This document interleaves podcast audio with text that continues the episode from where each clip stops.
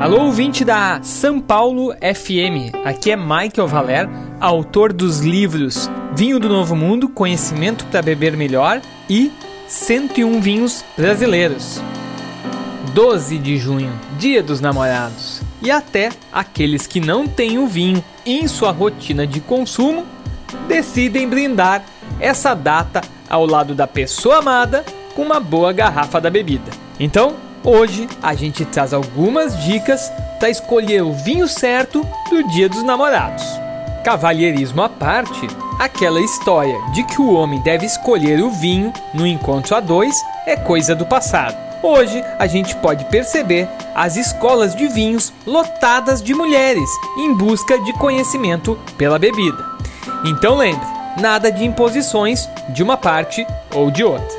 E se as duas pessoas decidirem escolher um vinho, melhor ainda, mais garrafas para celebrar a data. A próxima dica é pensar nas preferências do seu namorado ou namorada. Se o relacionamento é novo, pergunte qual o estilo preferido. Se existe uma variedade de uva ou um país produtor predileto. Pergunte ainda se existe algum vinho inesquecível que ele ou ela tenha provado. E se o relacionamento for antigo, tente relembrar de algum vinho que a pessoa tenha elogiado ou que tenha marcado a história do casal. Repetir rótulos que tenham deixado boas memórias é sempre uma escolha acertada para esses encontros. E o mais importante, não tente impressionar com um vinho caro ou badalado. O risco de não agradar o paladar da outra pessoa e ainda parecer presunçoso é grande. Então, o segredo é acertar na preferência, é acertar no gosto da pessoa que vai estar ao seu lado. Outra dica: se a pessoa não está acostumada a beber vinho, bem provavelmente ela vai preferir por vinhos mais adocicados e tenha resistência a vinhos tânicos. Se esse for o caso, uma sugestão é procurar por espumantes demi-sec ou vinhos brancos mais leves e frutados.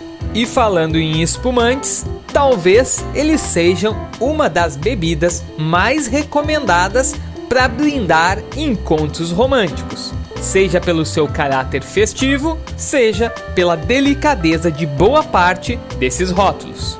Se as finanças permitirem, a indicação é por um autêntico champanhe francês, de preferência brute, não safrado, que pode ser mais versátil para acompanhar a comida e refrescante para ser consumido por toda a noite. Se a opção é pelos econômicos, então a indicação fica pelos espumantes nacionais, também brute ou extra brute, não safrados mas em geral a recomendação é que se evite vinhos muito pesados, alcoólicos e tânicos. Lembre-se, o vinho deve ser um companheiro, um coadjuvante do encontro. Ele não deve roubar a cena dessa noite tão especial. Por isso que para mim nada melhor para acompanhar o dia dos namorados que um bom vinho rosé.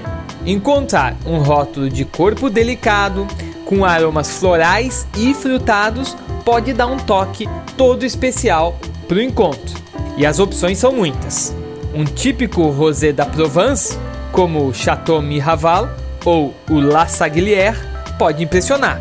Mas alguns rótulos nacionais também podem ser uma boa escolha.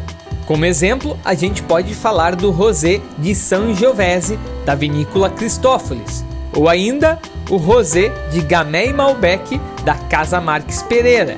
E por que não falar do Juju da vinícola Arte Viva?